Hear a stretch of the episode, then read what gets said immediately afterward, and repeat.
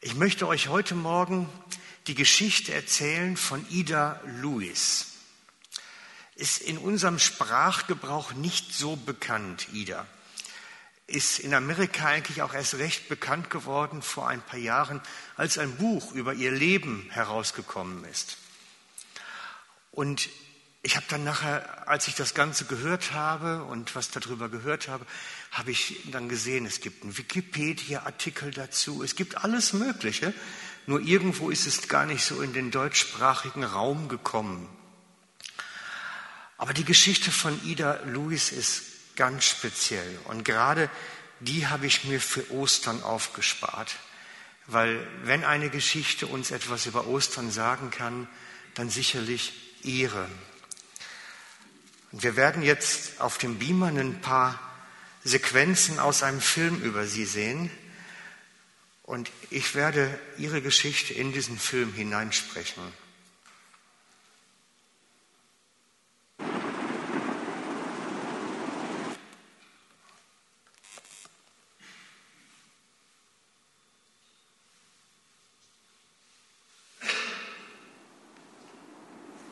Jetzt ist richtig.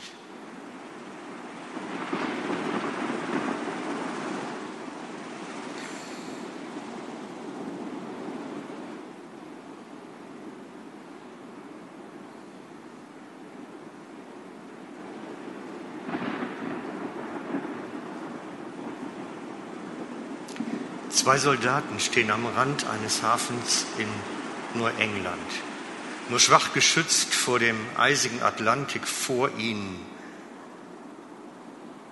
Der Tag war völlig düster und kalt und es sieht aus nach einer stürmischen Nacht. Sie müssen zurück auf ihren Posten in Fort Adams, müssen da durch, durch dieses Wetter das man in der Ferne schon sehen und erkennen kann. Aber dafür müssen sie den Hafen überqueren, der bekannt ist für seine tückischen Strömungen, besonders im Frühling, wenn, ein, wenn schnell ein Sturm aufziehen kann. Sie hatten einen jungen Matrosen angeheuert, der ihnen versichert hat, er könnte sie auch durch das rauste Wetter führen. Und sie mussten wirklich jetzt dringend zurück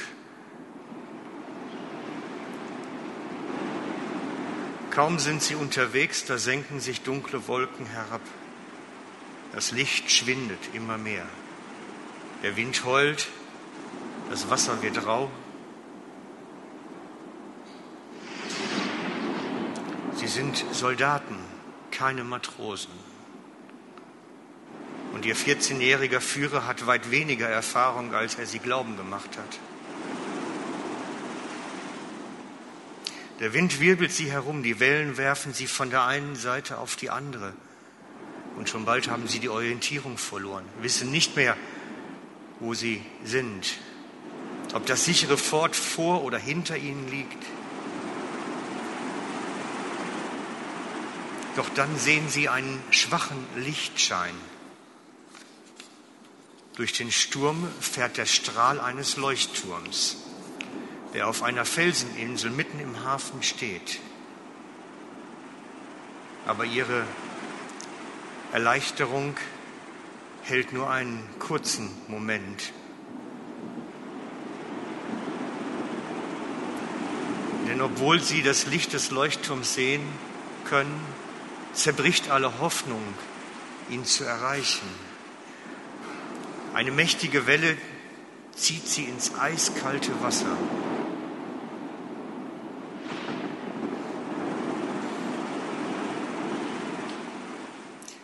Im Leuchtturm sitzt Ida Lewis, die älteste Tochter des Leuchtturmwärters. Sie ist erkältet und versucht sich am Ofen zu wärmen.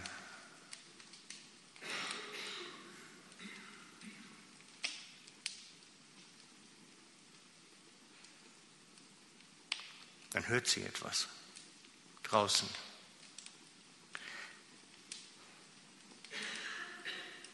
Ida springt auf und von der Galerie des Leuchtturms aus kann sie die Männer in der Ferne erkennen.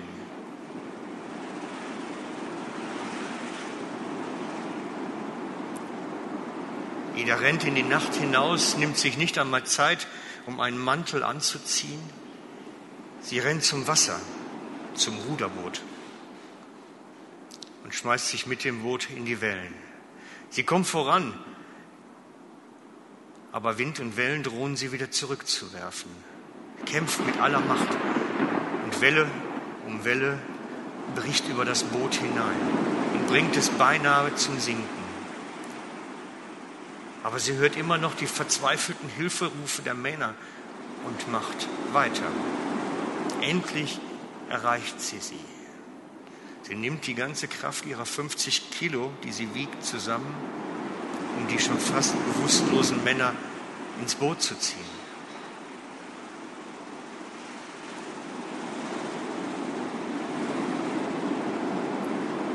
Die Männer, die Ida an diesem Tag rettete, die beiden, gehören zu den insgesamt 18 Menschen, die die Tochter des Leuchtturmwärters im Laufe ihres Lebens retten sollte. Ein Dichter schrieb über sie, in der Welt gibt es niemanden wie sie, so treu und so kühn.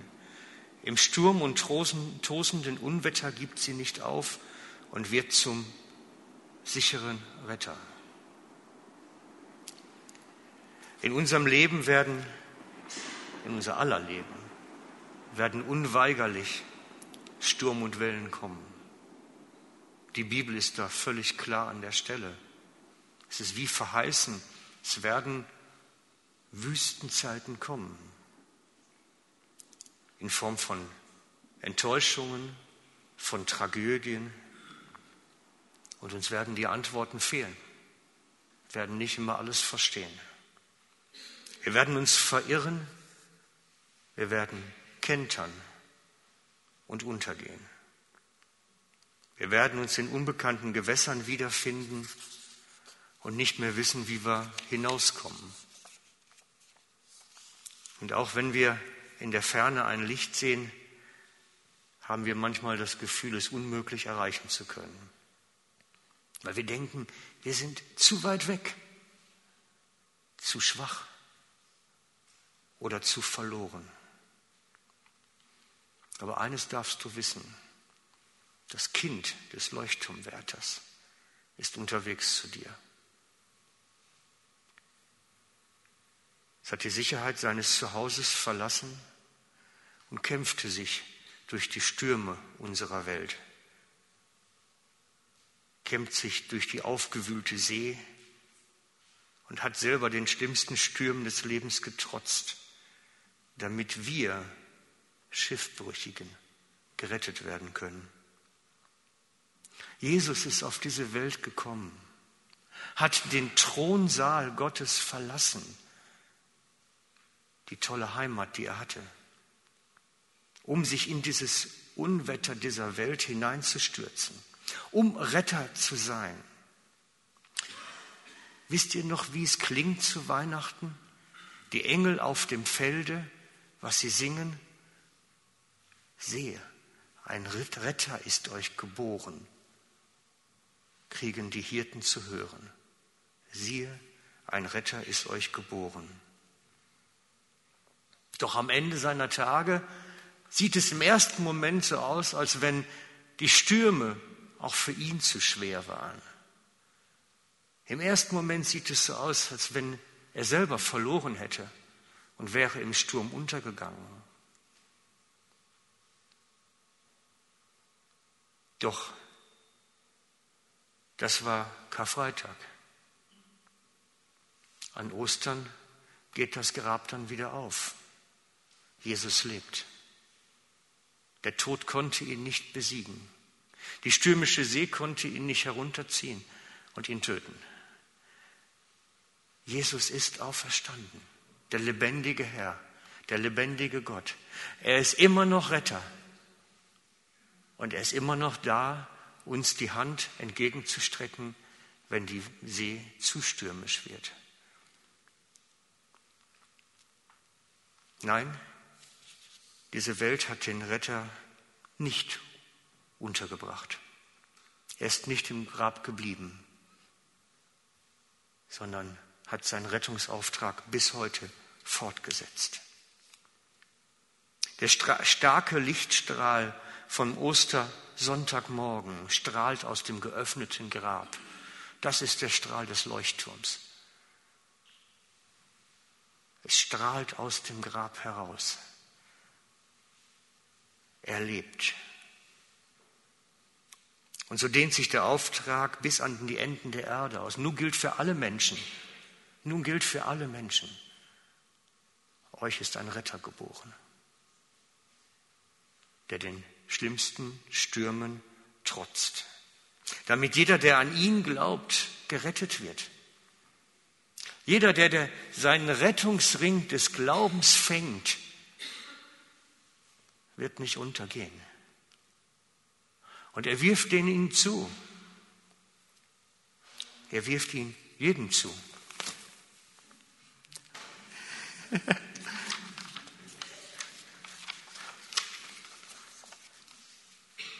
Die Frage ist, werden wir uns retten lassen? Ja, mit so einem ist schlecht, der hat kaum Luft.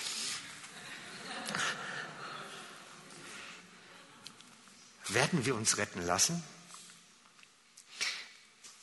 Ich habe letztens morgens in der stillen Zeit ein, ein, eine Gleichnisgeschichte gelesen von Jesus und habe gedacht, wenn man die jetzt so ein bisschen umwandelt, dann könnte man da auch eine Seenotrettungsgeschichte draus machen. Und ich habe da mal ganz wagemutig sowas versucht. Ich erzähle euch die Geschichte vom vierfältigen Ackerfeld als vierfältigen Rettungsversuch. Und ich werde Originaltexte dafür verwenden. Ein Mann fuhr bei Sturm heraus, um in Seenot geratene Menschen Rettungsringe zuzuwerfen.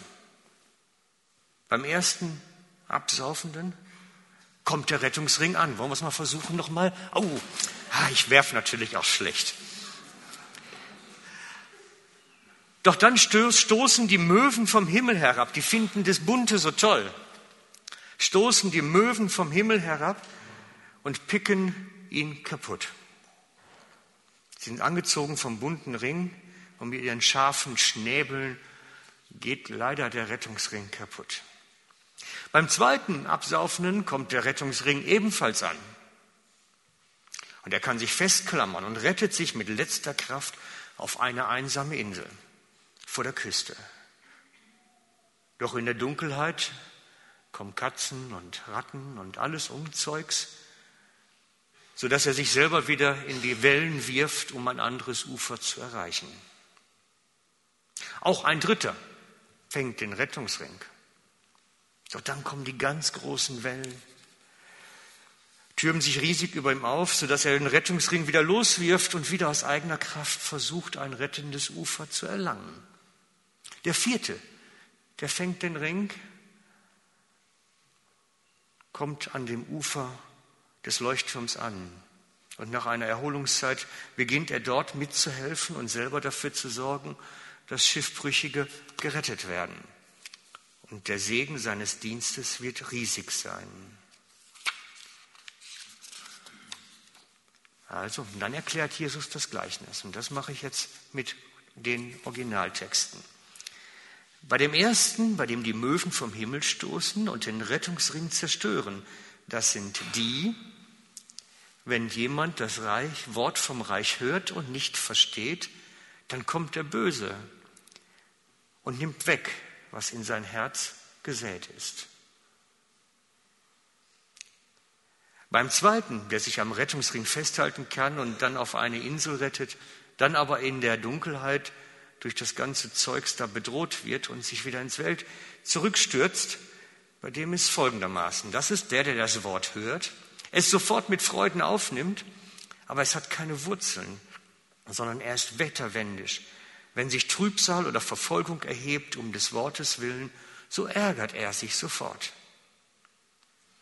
Der dritte, der den Ring festhalten kann, sich dran festhalten kann und dann kommen die großen Wellen, das ist der, der das Wort hört und die Sorge der Welt und der Betrug des Reichtums ersticken das Wort und es wird unfruchtbar. Und der vierte, der später großen Segen ererbt, das ist der, der das Wort hört und versteht und dann auch Frucht bringt. Und der eine trägt hundertfach, der andere aber sechzigfach und der andere dreißigfach. Warum erzähle ich das? Ich glaube, dass uns Jesus diesen Rettungsring zuwirft. Er macht einfach, schmeißt uns den entgegen und wir können fangen, dran festhalten. Und das, dieses dran festhalten, das ist das Vertrauen in Jesus. Ich vertraue ihm. Er wird dafür sorgen, dass es hebt. Er wird dafür sorgen, dass es funktioniert. Und dann, dann kommt Widerstand. Vertraue ich dann immer noch? Dann kommen die großen Wellen. Und ich meine, ich muss selber mich retten. Dann lasse ich den Ring los und fange an, selbst zu schwimmen. Unser Vertrauen wird immer wieder bedroht.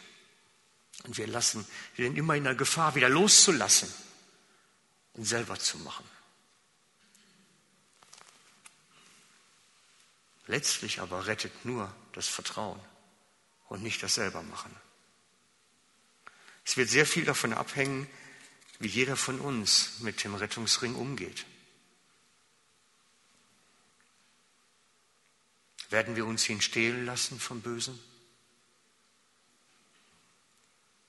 Werden wir es aufgeben, weil wir meinen, wir können selber besser? Werden die Wellen uns entmutigen, sodass wir wieder anfangen, aus eigener Kraft versuchen? Und das ist das, was Jesus sagt. Er sagt, das gibt's. Es gibt Menschen, die fangen den Ring und setzen alles im Vertrauen auf Jesus. Er macht. Doch dann lassen sie wieder los. Und ich möchte euch Mut machen. Ich weiß nicht, wo jeder Einzelne steht. Ich möchte euch Mut machen. Egal wo du bist. Halt an dem Ring fest. Halt an Jesus fest. Ergreif die Hand, die er dir entgegensteckt und hör auf, selbst zu strampeln.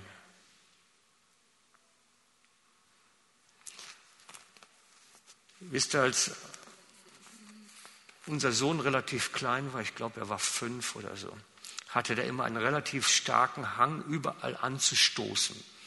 Irgendwas war immer, immer blaue Flecken gehabt oder irgendeinen Schmiss, den er sich beigezogen hat. Und irgendwann haben wir dann die kuriose Situation gehabt, dass an Heiligabend, also am 24. abends, ist er dann irgendwo an der Tür angedatscht am Türgriff und hat sich die Augenbraue aufgestoßen. Ist ganz geschickt, sowas natürlich. Glücklicherweise kannte meine Frau das Personal vom Krankenhaus und so sind wir dann am 24. ins Spital gefahren und dann kannte sie den Arzt auch noch. Und dann lag unser fünfjähriger, aktiver, sehr aktiver Bub auf dieser Chrom-Operationstisch ähm, und sollte genäht werden. Könnt ihr euch vorstellen, was das Kind für ein Radau gemacht hat? Der hat getreten und gestrampelt und alles getan, um jetzt von diesem Tisch wieder runterzukommen.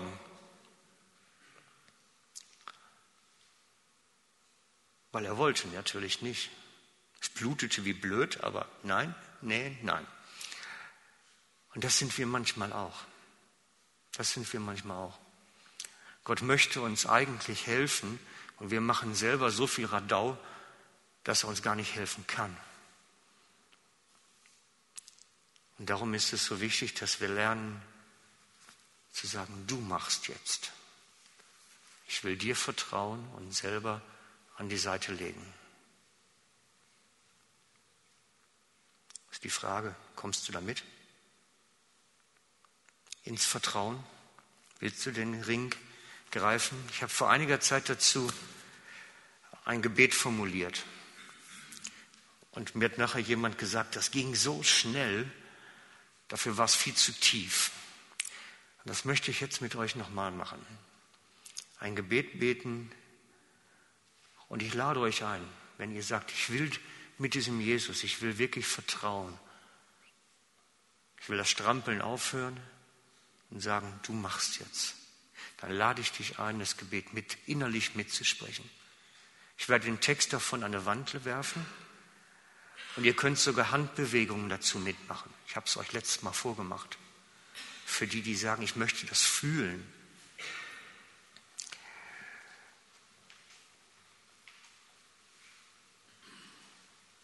Es geht, das geht folgendermaßen, das Gebet. Danke, Herr, dass du mir die Kraft gegeben hast, selber zu kämpfen, Ziele zu verfolgen und mich in dieser Welt durchzusetzen. Doch ich entscheide mich dazu, auf dich zu warten, auf dein für mich kämpfen, auf deine Hilfe und auf dein Eingreifen zu warten. Danke, Herr, dass du mich fähig gemacht hast, mich selbst zu schützen. Ich bin mir bewusst, dass ich fähig bin, mich abzuschirmen und einen Panzer um mich aufzubauen. Aber ich verzichte darauf, mich selbst zu verteidigen, sondern will auf dich warten.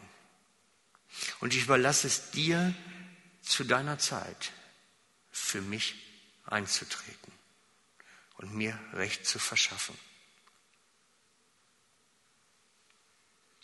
Danke, Herr, dass du mir Gaben und Fähigkeiten gegeben hast, dass du mir eine Ahnung gegeben hast, was einmal aus meinem Leben werden könnte und wie ich mein Potenzial entfalte.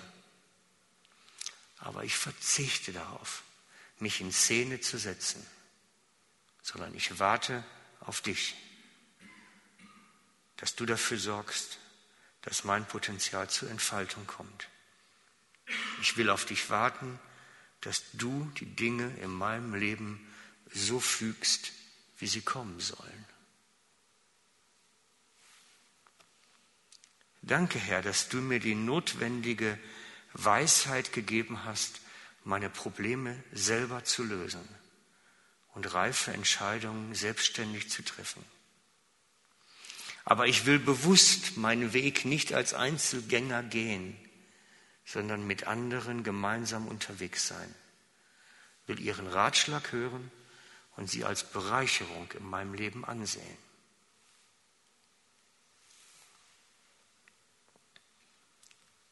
Danke, Herr, dass ich sehr gut alleine klarkomme. Doch ich will nicht in der Distanz zu meiner Umwelt leben, sondern will meinen Körper und mit allen Sinnen einsetzen, um Zuneigung und körperliche Nähe zu verschenken. Ich entscheide mich dazu, Menschen an mein Herz heranzulassen und sie ein Teil meines Lebens sein zu lassen. Ich entscheide mich, Freuden und Sorgen mit ihnen zu teilen. Amen. Ich lege das nachher noch ausgedruckt hinten auf. Wenn jemand das mit nach Hause nehmen möchte, stelle ich das gerne zur Verfügung. Jetzt darf ich dir übergeben.